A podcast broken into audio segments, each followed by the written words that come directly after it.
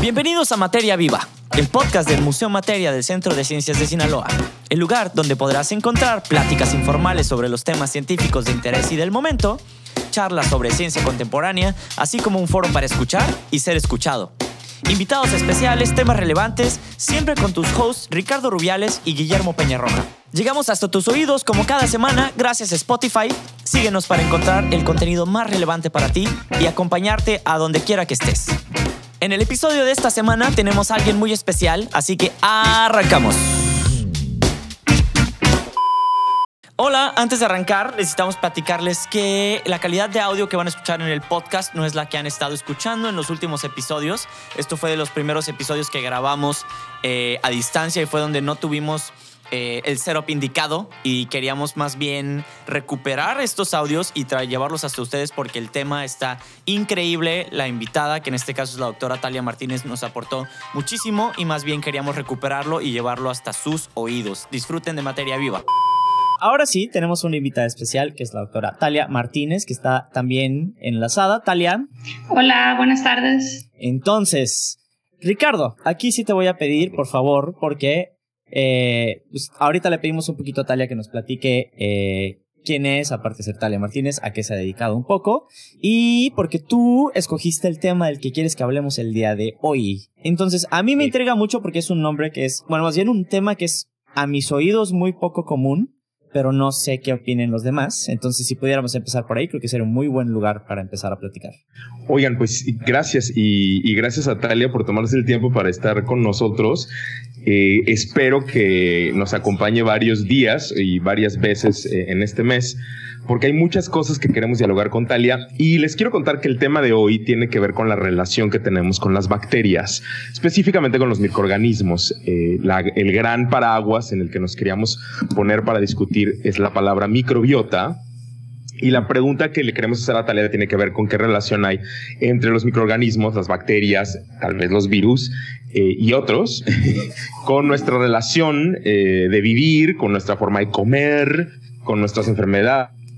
es con ser y que incluso como algún investigador por ahí medio locochón insistiría, no todo el mundo está por supuesto de acuerdo con él, que incluso tiene que ver con nuestros estados de ánimo. Entonces, sería interesante dialogarlo y platicarlo y tal está aquí por esta razón. Queremos empezar a platicar sobre la importancia de las bacterias porque quiero contarles que a partir de eh, cuando volvamos a abrir el museo, en el próximo ciclo, a partir del siguiente ciclo, vamos a tener una exposición del Museo de Ciencias de Londres que nos va a acompañar con el tema de superbacterias y bueno, como una introducción a esta gran exposición que Talia es la thinker del Biolab, eh, queremos platicar con ella sobre esto para ir dialogando sobre estos temas. Entonces, pues es eso. Va. Entonces, con este enorme marco donde vamos a empezar a platicar, donde a, mí, como yo siempre digo que me gusta ser como el naive expert, esta persona que no tiene idea de lo muy bien de lo que están hablando, porque pues, ingeniero mecatrónico como que nada que ver, eh, me gusta hacer preguntas desde el desconocimiento, vaya. Pero, pues para eso está Talia aquí, para que si decimos algo descabellado o que ni el caso, este, pues podamos aportarlo bien. Entonces, Talia, tal vez si nos platicas un poquito sobre quién eres también. Ok, va. Bueno, yo soy Talia Martínez, soy parte del Museo Materia y como comentaba Ricardo, este, mm, yo he trabajado un poco con microbiología ambiental y también he trabajado con biología molecular de plantas y pues hoy vamos a platicar un poquito sobre la microbiota este, no sé, si quieren que comience a, platicarles, tienen alguna pregunta. Empiézale. Ok, bueno, primero vamos a definir el término de, de microbiota. Y bueno, pues estos son los microorganismos vivos que residen en un nicho ecológico determinado, en general en el ambiente. En una persona saludable, las, las células microbianas pueden alcanzar hasta 100 billones y esto supera el número que tienen las células del cuerpo, ¿no? que son 37 billones hasta lo que se ha estudiado.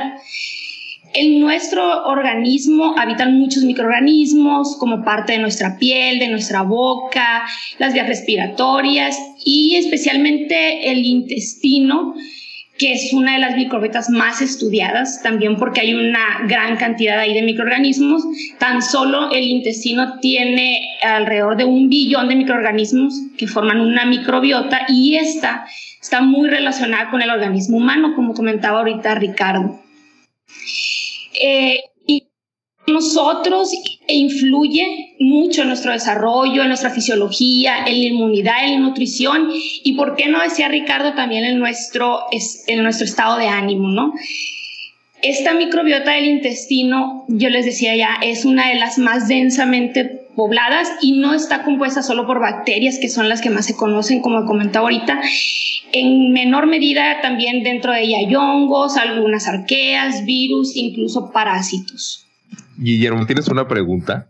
Muchas. tú, sabes, y a mí me encanta porque sobre todo cuando empezamos a hablar un, una parte técnica. Y me gusta hacer preguntas difíciles sobre todo a las personas que, que de repente, porque me incluyo, eh, donde empezamos a hablar como un poquito técnico, es, Talia, si tuviéramos que resumir lo más posible microbiota o hacer una analogía con a lo mejor algo de la vida cotidiana, ¿cómo lo haríamos? Porque siento que la palabra de entrada espanta, que fue lo que me pasó a mí un poquito cuando me dijeron, ah, vamos a hablar sobre microbiota. Dije yo, ay. Ok. Bueno, la microbiota se refiere a los microorganismos, ¿no? Que se encuentran en un ambiente así muy específico. Como te digo, la microbiota o los microorganismos que se encuentran en el intestino son una muy en particular, pero hay otros tipos de microbiota en nuestro cuerpo. En el ambiente también hay otras microbiotas, la del suelo, en el agua, etcétera. Una cosa interesante, a lo mejor eh, un poco recuperando lo que dice Talia, que creo que es importante decir, Talia, es que hay productos que se venden para que la microbiota del intestino tenga más o menos, ¿no? Talia, que es eh, ciertas marcas que no quiero decir, pero que tiene que ver con saber que estos microorganismos un poco son parte fundamental de nuestro proceso digestivo, ¿no? Es, es decir, así estamos hechos, digamos, para, para dialogar o para trabajar con ellos, si puedo decir esa palabra, eh, en esta manera como más simbiótica, como en esta relación, ¿no? tiene que ver con nuestra flora intestinal, entonces, de alguna manera, como para traducirlo a lo mejor algo que también escuchemos un poquito más mm. seguido.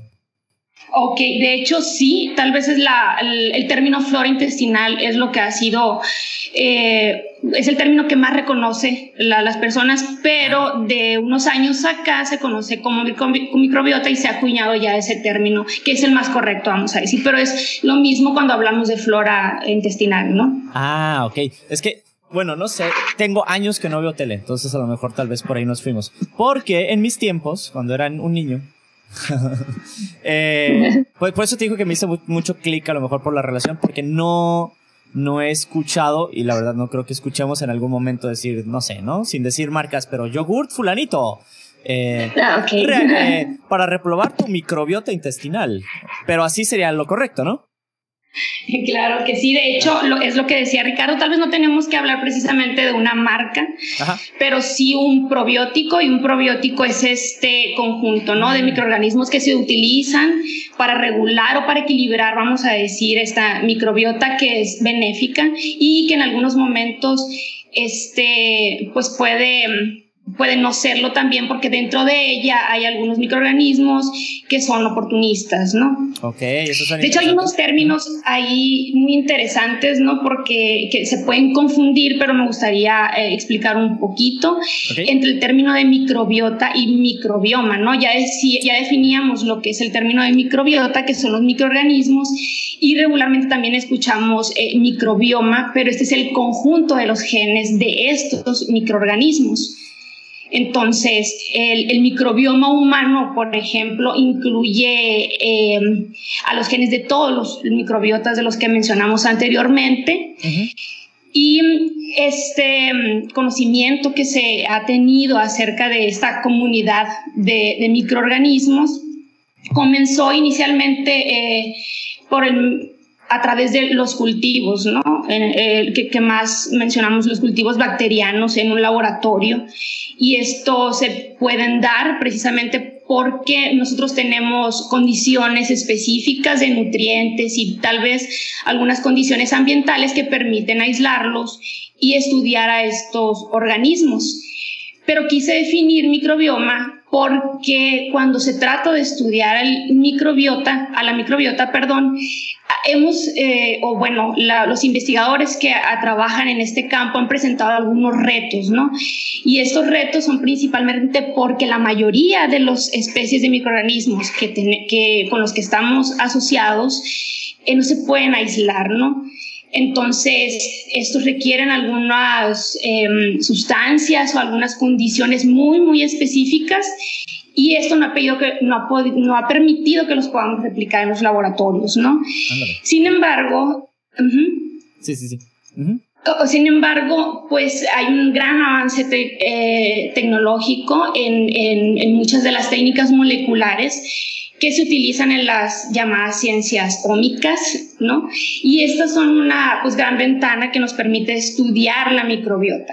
Entonces, a través del estudio, por ejemplo, de la metagenómica, se ha podido hacer el análisis del material genético de comunidades de microorganismos que, son, que se toman directamente de una muestra del medio que se requiere estudiar, en este caso, por ejemplo, la microbiota intestinal, y ahí sí es como se han podido identificar o sea, miles de especies de, de estos microorganismos que no han podido ser cultivados en los laboratorios, ¿no? Ok, ¿qué, qué, qué? Porque siento que hay un, como un peso fuerte en el hecho de querer eh, reproducirlos en laboratorio.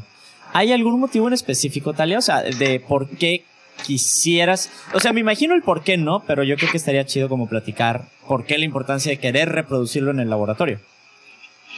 Pues simplemente para su estudio, ¿no? A lo que me refería es que eh, los que nosotros eh, hemos reproducido en el laboratorio y que nos han permitido hacer amplios estudios de ellos a través de los cultivos, eh, son una parte muy, muy pequeña ¿no? de, de estos microorganismos la gran parte de ellos son desconocidos precisamente porque no han podido ser aislados. Entonces, lo que te comentaba es que estas herramientas eh, o estas técnicas moleculares han permitido que haya un gran avance en el conocimiento de las microbiotas, no solo en el humano, también de las ambientales. Ah, ok, ahora ya entiendo la importancia. Ahora, hace rato dijiste que había... Eh, se me quedó muy grabado por la palabra, dijiste oportunista.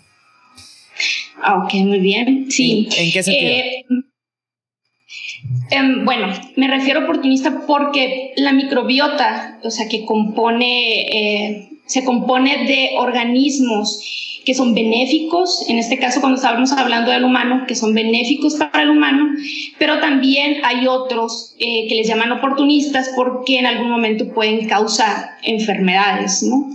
Oh. Entonces, dependiendo de las características, por ejemplo, si hablamos del tracto gastrointestinal, eh, que como les comento es la microbiota, o sea, que tiene gran abundancia de microorganismos, hay diferentes nichos, o sea, dentro de estos también. Es decir, por ejemplo, si hablamos del estómago, tenemos un pH muy ácido y aquí no todas las especies pueden sobrevivir. De hecho, esto es una barrera para muchos de los microorganismos patógenos. Sin embargo, ahí hay algunos microorganismos que son partes de la microbiota, como el Helicobacter pylori, y este microorganismo vive ahí porque puede resistir estas condiciones, pero en algún momento cuando hay un desequilibrio puede causar enfermedades muy graves como úlceras, incluso tumores. Entonces, otra aquí hay un tema. Talia, aquí hay un tema que es importante dejar en la mesa para hablemos después, que las superbacterias, eh, las, algunas de las terribles superbacterias, en realidad suelen estar eh, en nosotros sin causarnos conflicto la mayoría del tiempo. Es justo en las personas inmunodeprimidas y en estas situaciones donde de pronto estas bacterias que son amigables, entre comillas, por lo general, son las que llegan a producir grandes conflictos. Por eso es tan grave el tema de las superbacterias, ¿no, Natalia? Así es. De hecho, eh, estos grupos bacterianos, eh, vaya, se agrupan ¿no? en diferentes eh, tipos, ¿no? ya se han agrupado en diferentes tipos, eh, algunos tal vez con mayor abundancia que otros. La mayoría de estas bacterias que, que, estamos hablando que son causantes de enfermedades se agrupan en un grupo que se llama proteobacterias, que son parte también de la flora normal, como comentas Ricardo. Em, hay actinobacterias, hay algunas firmicutes y también bacteroidetes, ¿no? Que son las eh, diferentes grupos en las que podemos. Y te lo comento así porque, bueno, conforme vayamos hablando del tema, que se relacionen un poquito, ¿no? Con estos nombres y dejar claro que también estas bacterias, además de estar en el ambiente, también son parte de nuestra microbiota normal. Sí, está interesante el tema porque ahora, ahora me queda más claro el rollo de, del, oportunismo, ¿no? Sobre todo porque tú, lo que tú dijiste, Ricardo, de ahí están todo el tiempo, pero de repente llega un punto de desbalance en tu cuerpo donde dicen, hello, algo así. Ándale. va, va, va, va. va. Oye, Talia, yo, tenía yo quería preguntarte, hablando del tema de hoy, eh, porque a lo mejor entiendo que una pregunta que algunos radioescuchas podrían tener, esa palabra es muy bonita, perdónenme, la tuve que decir.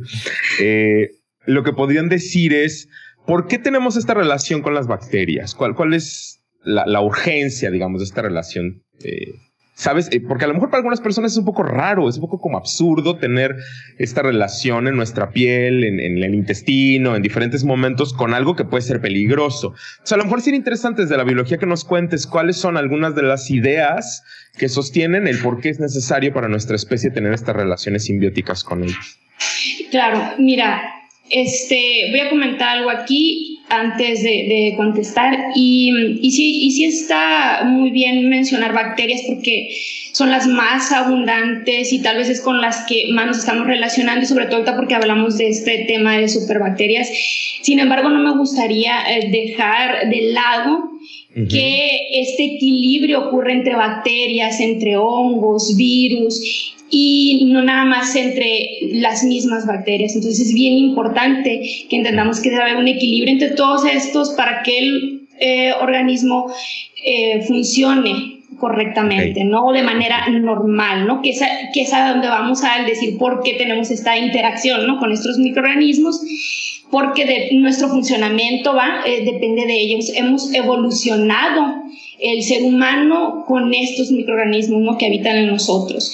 Entonces, nosotros nos componemos de una microbiota desde el momento en que, en que nacemos, ¿no? Y es determinada en cada, en cada ser humano por diferentes factores, ¿no? Es más, desde la forma en que nacemos, eh, eso ya determina el tipo de microbiota. Se hace que si nazco por cesárea, que es mi caso, este, eh, o sea, eh, ¿te refieres exactamente a esa forma de nacer o a otro Así tipo? Es. Órale, ok, Sí. Así es. Entonces, ¿por qué? Porque dependiendo, en el caso, ¿no? De esa forma de nacer sin meternos así tan, tan... Sí, tan, así tan... Tan profundo.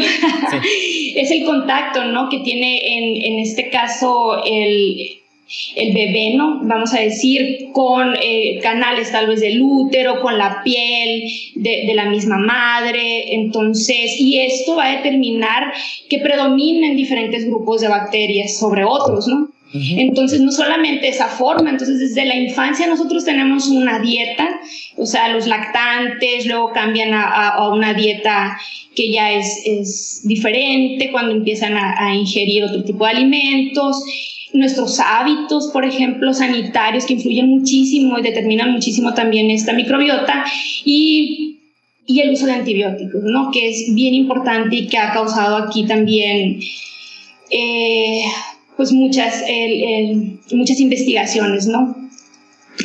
¿Por qué? Porque cuando usamos también eh, los antibióticos, que eso ha causado eh, otra problemática que es la de las bacterias resistentes a estos. Nuestro cuerpo también sufre de la pérdida de muchas bacterias que son benéficas, entonces eso ocasiona que hay un desbalance y, y, por tanto hay un mal funcionamiento y se comienzan a ver en el ser humano muchas eh, enfermedades que son relacionadas principalmente con inflamaciones, eh, con algunas enfermedades que son autoinmunes, entre otras. Ok. Ok. O sea, me, me... Hay, hay, o sea, así como existen maneras y factores en los que tú puedes nacer en algún determinado momento sin, este, dada microbiota, vaya, pero estamos refiriéndonos porque me hace entender que existen como diferentes tipos en tu cuerpo, ¿no? Una es la intestinal o hay, hay más. Sí hay más. De hecho, eh, me estoy enfocando un poquito más en la intestinal. porque es la más estudiada, porque es muy abundante, pero la piel, por ejemplo, también está dotada de un gran número de, de microorganismos que son parte, pues de, son normales, ¿no? En la piel podemos decir que igual que en esta microbiota intestinal, o sea, también en algún momento dado pueden causar enfermedad, algunos de, algunas, existe una microbiota en las vías eh, respiratorias, muy específica también aquí, y te digo, me, me, enfoco un poquito más en esta intestinal precisamente porque es donde se han hecho eh, mayor número de estudios y porque muchas de las enfermedades se han relacionado también con esta microbiota. Entonces, hay algo que me comentaste, Guillermo, eh, que me estabas preguntando, es de que si hay diferentes microbiotas en, en, el organismo, tal vez yo lo que trato de decir es que, que también el tipo de microbiota con la que algún, eh, alguna persona cuenta puede variar, ¿no? En regiones, por ejemplo. Una región en la que tal vez no hay muy buena salud, no hay muy buena, perdón, eh, higiene, comparado con personas que, que tienen muy, muy, buena higiene, entonces la microbiota es, es diferente, ¿no? Va a ser, se va a determinar diferente. Órale, ok. Eh, tal vez la dieta, la dieta de diferentes eh, regiones implica mucho también en la composición de la microbiota y a eso me refería con que haya, que haya diferencia entre ellas. Ok. Es que está... Eh, ¿Cómo te explico? Me, me, me, resulta interesante porque eso quiere decir que... No, es que eh, aplicando el mismo principio de... Si hay un desbalance, sobre todo la intestinal en la que estamos haciendo como mucho énfasis, si tienes un desbalance en la intestinal es muy obvio porque sabemos que normalmente los humanos, y lo hablamos en el episodio pasado incluso, tendemos a enfermarnos por el estómago. Ya sea Así porque es. nos gusta comer sopa de pescado, caldo y murciélago, digo, pescado, pollo y murciélago como la vez pasada, Sí. serpiente y lo que sea.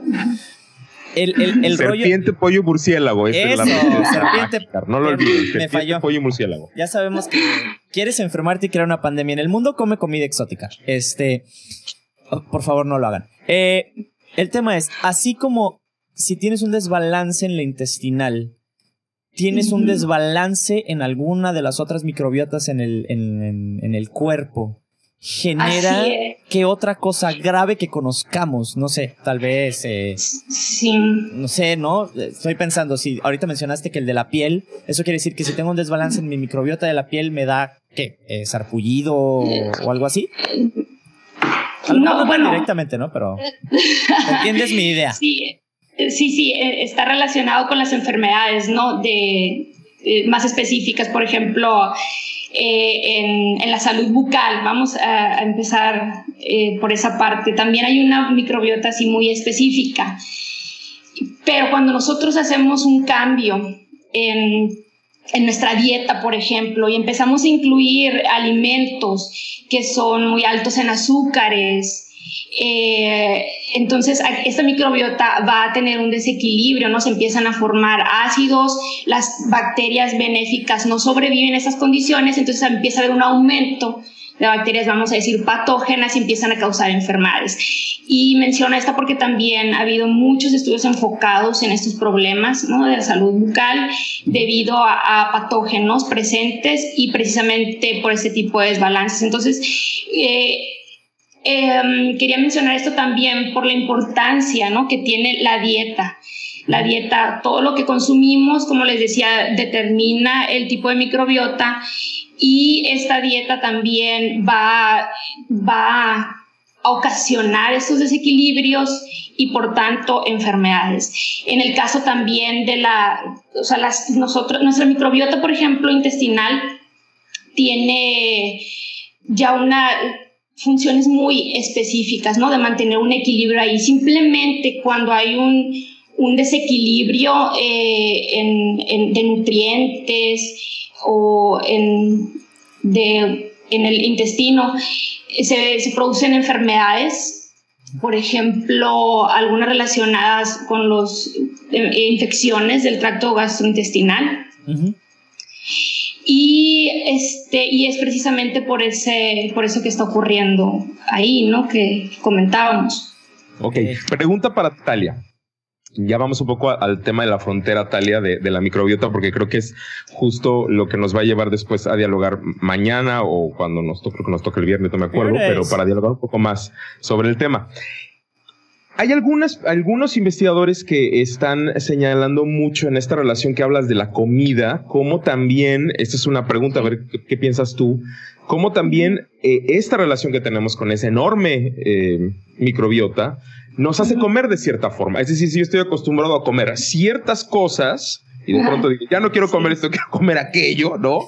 La primera reacción es bastante negativa, un poco como, es decir, si como todos los días hamburguesas y de pronto quiero volverme vegetariano, pues este cambio seguramente va a causar trastornos, digamos, los primeros días por estos cambios, que incluso tendríamos que suplir unas bacterias que aman la hamburguesa por otras.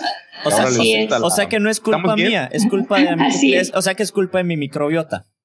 En una parte, en una parte, que ellos dicen es, culpa. Y yo llegaría al, extremo, ¿no? Algunos incluso dicen que procesos depresivos también se dan a partir del intestino, pero esa es una cosa muy de frontera y que no todo el mundo está de acuerdo. Pero vamos a ver qué piensa Talia para crear una discusión más interesante.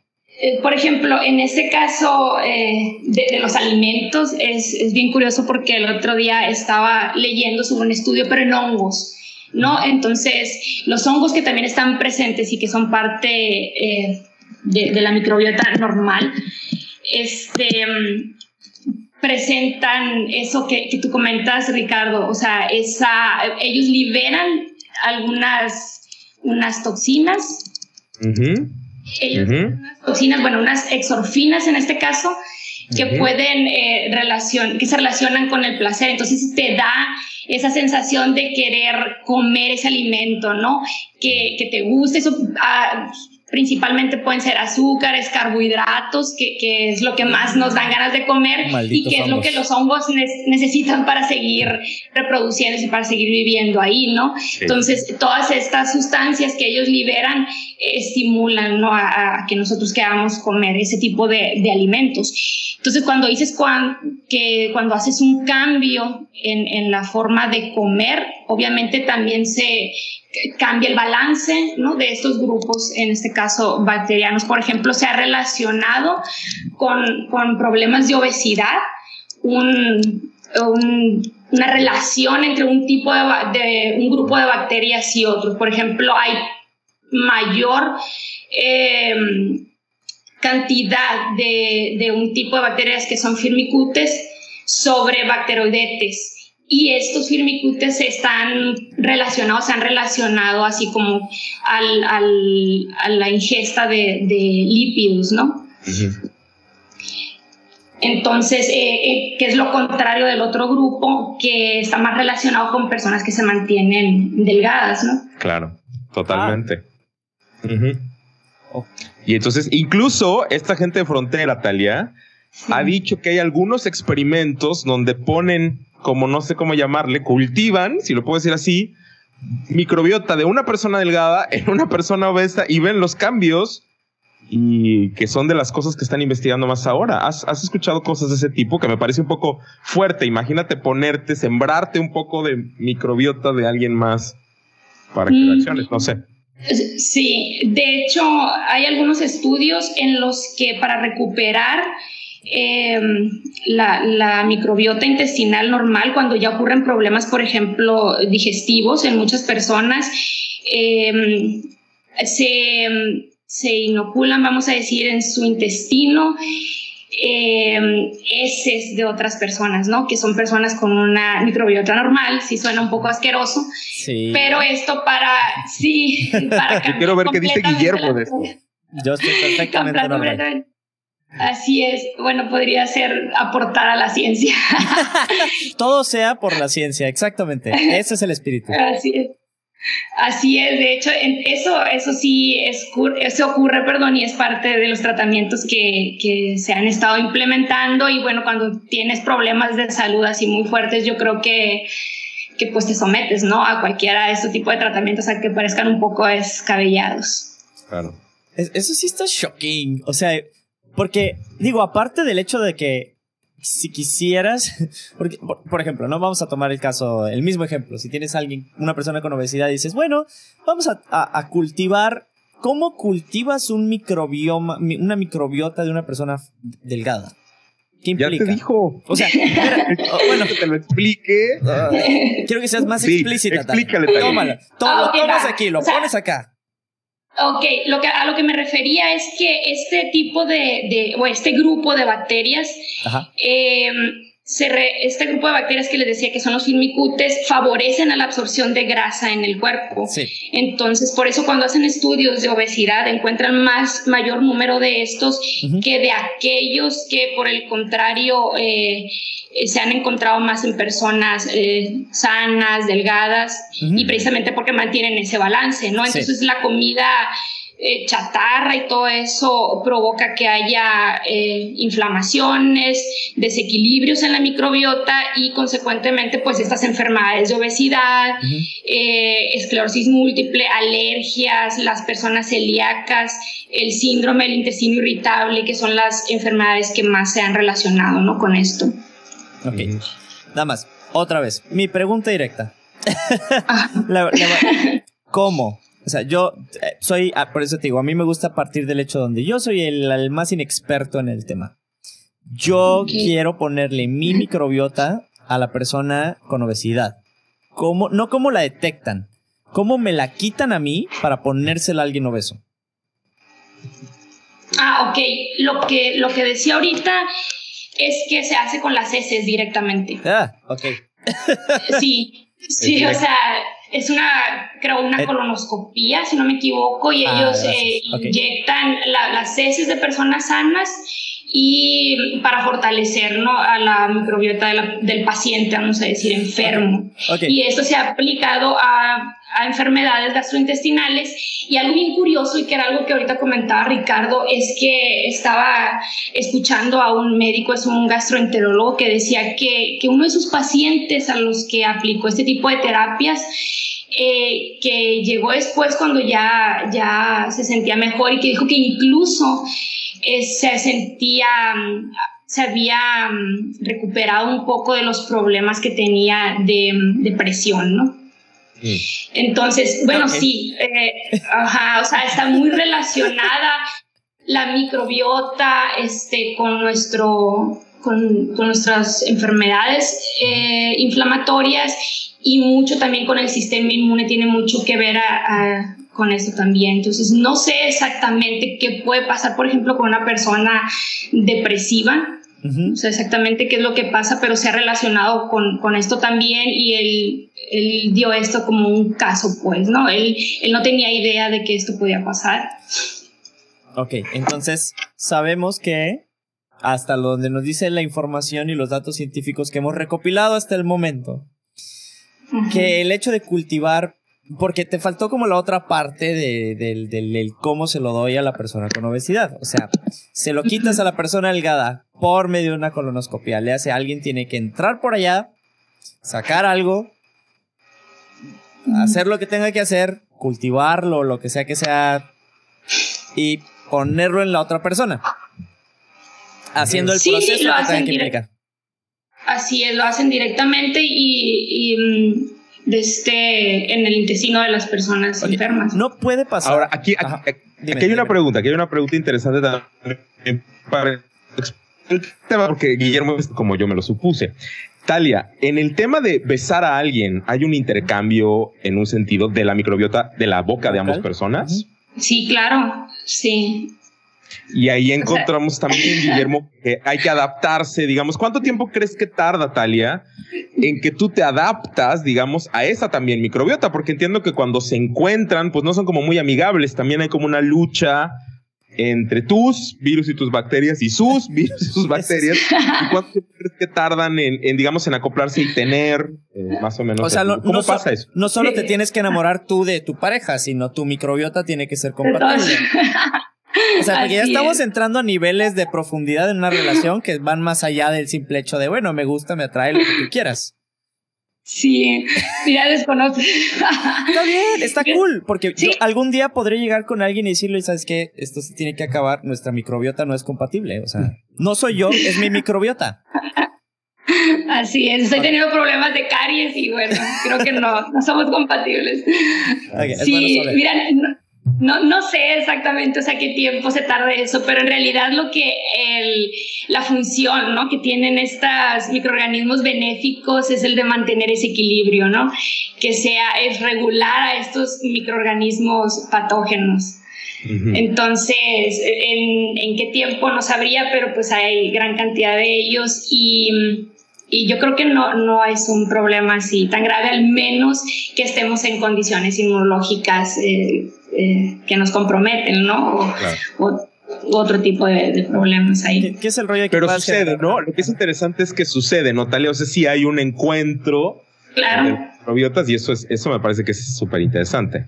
Así es. Un poco, sí, una versión como más pequeña a lo que Guillermo está pensando. Sí hay un intercambio de microbiotas en muchos, en muchos sentidos, ¿no? A lo mejor el que mencionamos antes era más alto, pero este de la microbiota vocal es un, es un intercambio mucho más corto, ¿no? Eh, y más común, dijera yo. Me atrevería a, decir, me atrevería a decirlo.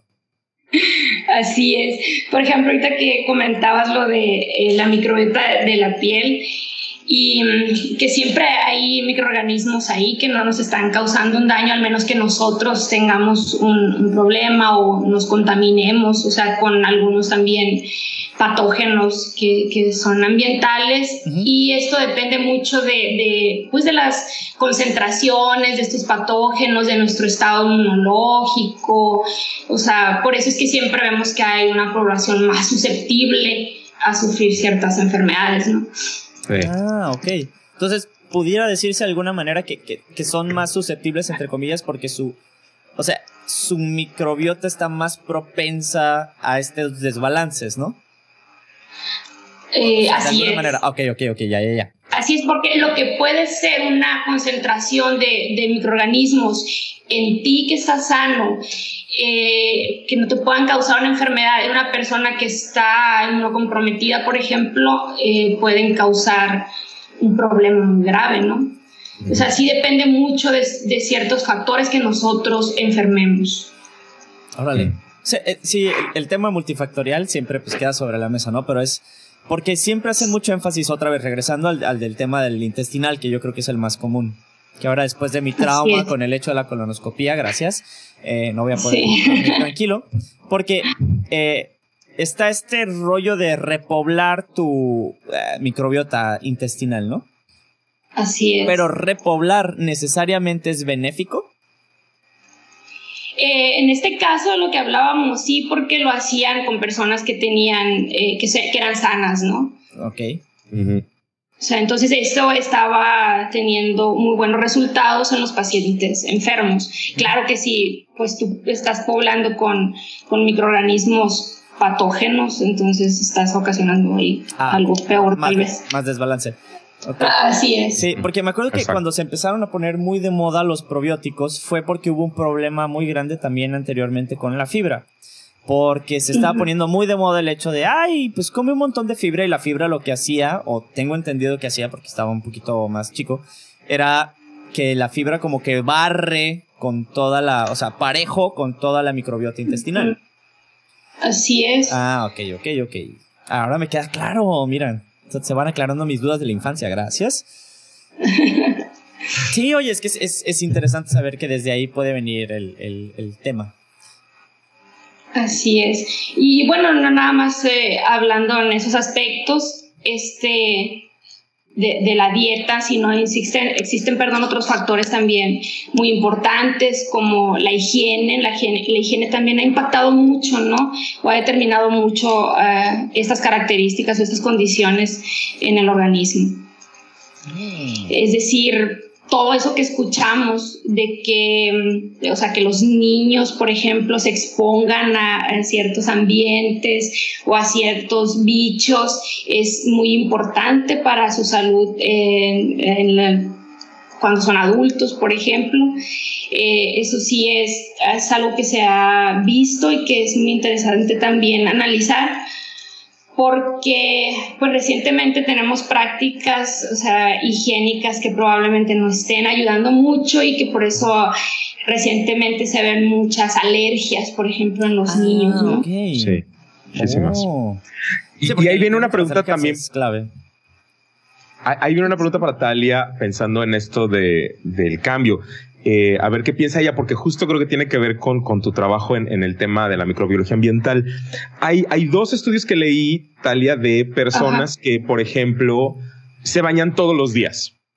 Okay. Y lo hacen religiosamente por años. Entonces su microbiota de la piel está acostumbrada a bañarse todos los días. Y cuando no se bañan, les pasan cosas, ¿sabes? Como que empiezan a sentir corazón, se siente como que hay un desequilibrio y era interesante pensar cómo, bueno, los hábitos sí forman la manera como nos relacionamos con, con, con este, con este grupo de microorganismos, ¿no? Que también es interesante cómo los pequeños cambios en la vida sí producen desequilibrios, ¿no? Quisiera yo subrayar eso. Así es, así es. Me quedé un poco perdido con el tema del, del baño.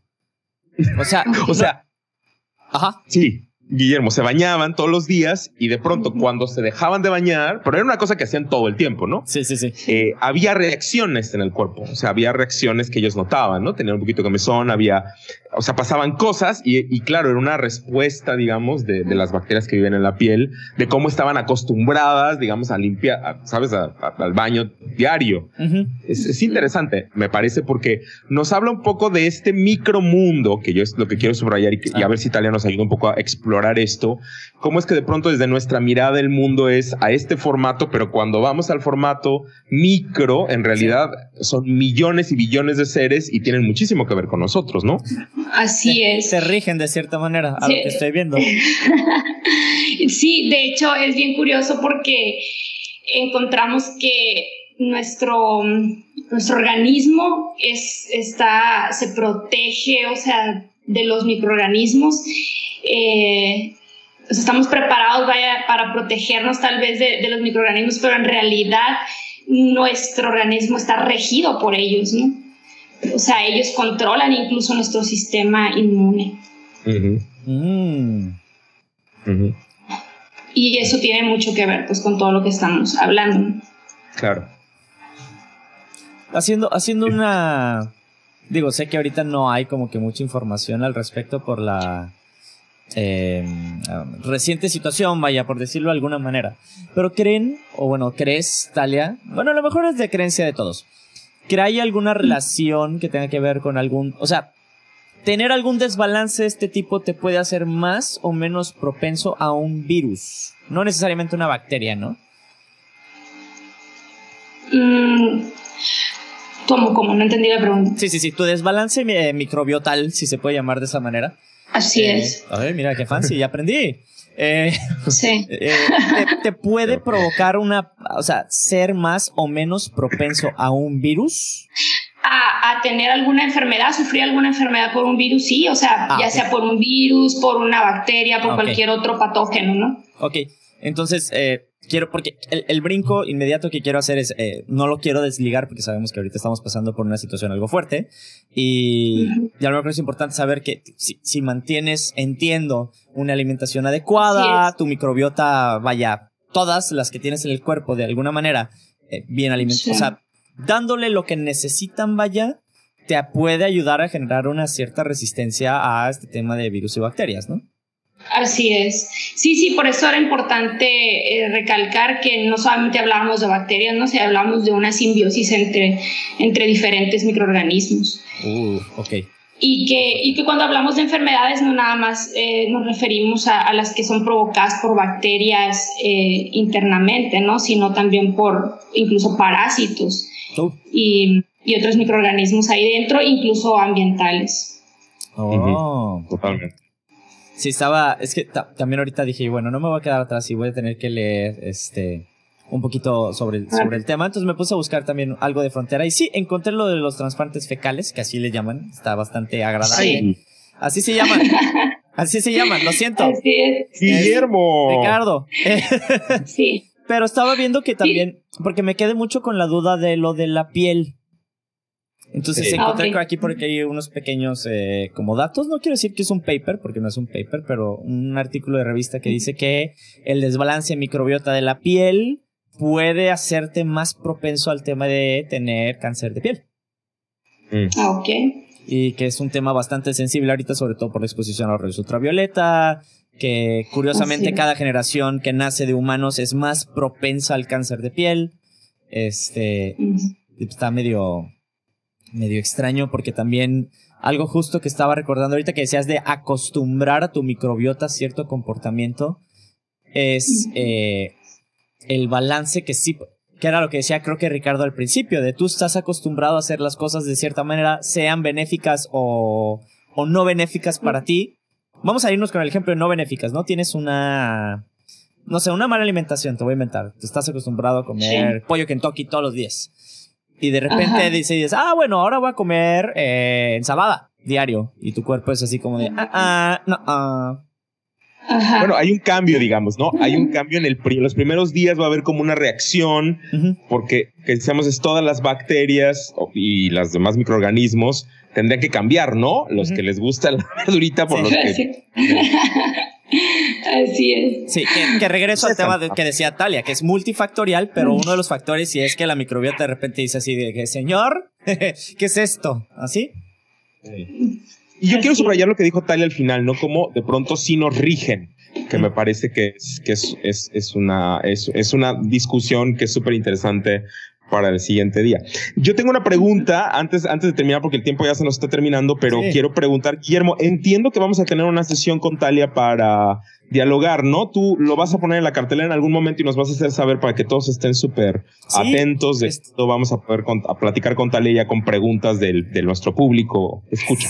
Según yo, está programado para el viernes. Aquí estoy viendo mi calendario. A ver mi calendario. Uh, ok.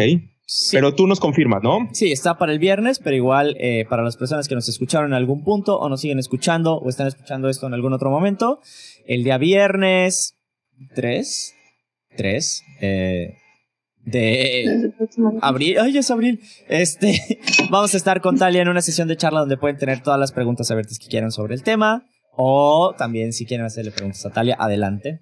Ah, bueno, necesito pedirle permiso a Talia. Talia nos da chance que te hagan todas las preguntas que las personas que nos están escuchando quieran. Sí. Perfecto. Sobre el tema de microbiología sería ideal. Ajá. Claro. Sí, de, hecho tiene que ser sobre microbiología, perdón, por favor. Este, y bueno, yo creo que por aquí lo vamos a dejar el día de hoy. Este, no sé si tengas alguna conclusión, Talia, o algo con lo que quisiera cerrar a lo mejor si no, pues le damos y listo, pero te por eso pregunto, más bien. Mm, pues, mm, ¿qué podría comentar? Algo que, me parece muy interesante eh, sobre el tema es que los estudios no solo se enfoquen en la identificación, vaya, de todos esos organismos que, que se desconocían, sino también en la relación que hay entre ellos y que no solo, que esos estudios que comentaba al principio de las técnicas moleculares en algún momento em, se puedan apoyar unas herramientas de otras, hacer estudio de la relación, de la expresión de los genes en determinado momento y poder, em, y poder relacionar ¿no? qué está ocurriendo en nuestro cuerpo, no solamente qué es lo que hay dentro de él. Ok. Mm. Cool. Buenísimo. Está chido porque nos da como un mejor entendimiento también de, de, cómo es que nuestro cuerpo de repente pasó a ser una microdemocracia, donde todos los microorganismos dentro de nuestro cuerpo de alguna manera rigen y toman las decisiones sobre cómo podemos o no estar eh, en, temas de salud. Este. Y yo, pues la verdad, personalmente con lo que más me quedo es si algún día decido quitarme la depresión y ser una persona más delgada, puedo hacerme un trasplante fecal. Muy bien. Ah, el tema del, de la microbiota también bucal es, es un poco traumante, pero es bueno saber que en algún momento sí alguien va a poder decirle a otra persona, no eres tú, es tu microbiota. Entonces, es, perfecto. Entonces, Ricardo, no sé si quieras igual cerrar con algo con lo que tú te hayas quedado el día de hoy, o si de plano decimos, señores, nos vemos el viernes. Solo voy a estar con un detalle. Eh, fíjense que en la exposición hay una parte de la investigación de los nuevos antibióticos sobre la microbiota del dragón de Komodo. Es, mm. es un lagarto que vive en la isla de Komodo, ah. pero que tiene una enorme cantidad de bacterias increíblemente tóxicas en la microbiota de su saliva. Y de hecho, si te muerde, es la muerte es muy cercana, casi instantánea, podría decir, pero es muy cercana. Y lo que están averiguando es cómo sobrevive el resto de la microbiota con esas toxinas tan enormes y justo por eso están analizando la saliva. Entonces creo que eh, yo le agradezco a Talia porque nos da chance como de, de, tener esto para la exposición y bueno, seguirlo explicando para que eh, veamos un poco el mundo micro desde ese lugar. Y le agradezco mucho porque nos ayudó mucho como a entenderlo y a ponerlo en la mesa. Muchas gracias. Sí. A ustedes, gracias. Bueno, Talia, Ricardo, eh, va a ser todo por el día de hoy. Les agradecemos a todas las personas que se nos pegaron para eh, ver y o escuchar el programa de Materia Viva que vamos a estar con ustedes por lo menos tres veces a la semana en diferentes temas, sesiones y si tienen alguna recomendación de algo que les gustaría que discutiéramos de esta manera que es muy relajada y que más bien queremos estar con ustedes en este tema de quedarse en casa pues aceptamos todas las recomendaciones que nos quieran hacer y de temas que quieran escuchar. Ricardo, Talia, muchísimas gracias y entonces nos vemos el siguiente viernes.